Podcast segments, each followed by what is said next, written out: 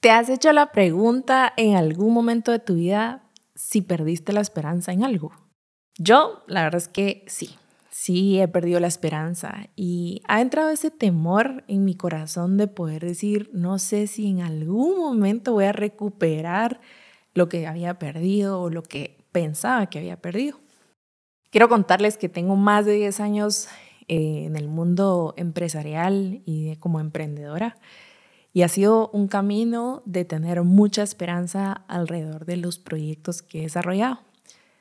No todo ha funcionado, no todo ha salido como he querido, no todo ha sido bueno, pero en medio de ese proceso también han venido semillas de desesperanza que se han sembrado en mi corazón y en medio de ese momento es esa etapa en donde hay silencios incómodos, pero grandes escenarios para poder creer. La esperanza para mí es una espera con confianza.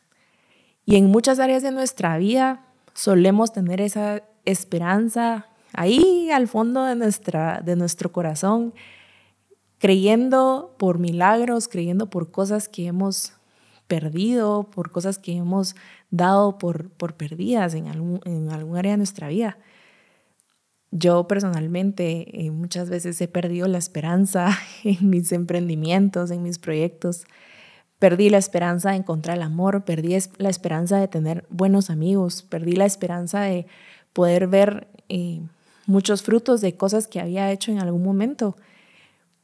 Y esos silencios incómodos, como bien te dije, han sido los momentos ideales para poder creer y para poder confiar y esperar con confianza. Esperar con confianza no en, la situación, no en la, persona, no en, en, lo, que, lo que pienso que alguien puede hacer, sino esperar con confianza en Dios. Creo que una de las áreas más afectadas de uno es que la confianza se ve, se ve destruida cuando algo no sucede como nosotros esperamos. Cuando algo en nuestra cabeza nos lo imaginamos de tal forma y no sucede esa, de esa misma forma, viene una semilla de desesperanza de decir, nada valió la pena, nada de lo que estás haciendo vale la pena, nada de lo que sembraste en algún momento va a dar fruto.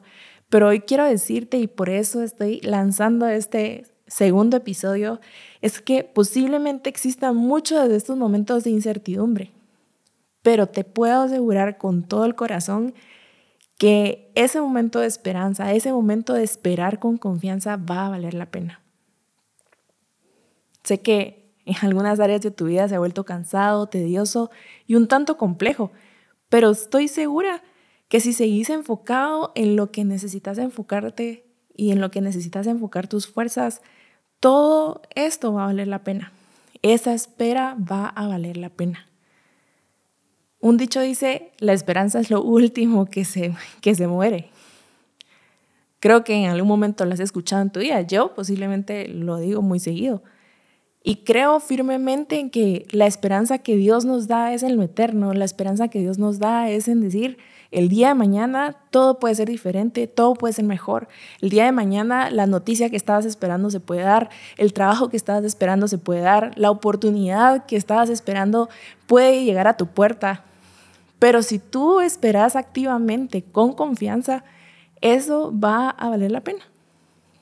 Así que si tú estás hoy escuchando esto y tenés alguna semilla de desesperanza en algún área de tu vida, hoy te puedo decir que esperes con confianza y que tu actitud ante esa espera pueda cambiar para que cuando recibas los frutos puedas saber que Dios está pendiente de tus anhelos, de, tus, de las cosas que anhelas, de las cosas que querés.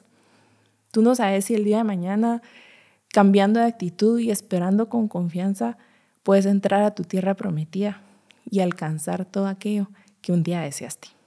Por cierto, si quieres seguir platicando conmigo, puedes buscarme en Instagram como Ania Schulz y será un gusto poder leerte.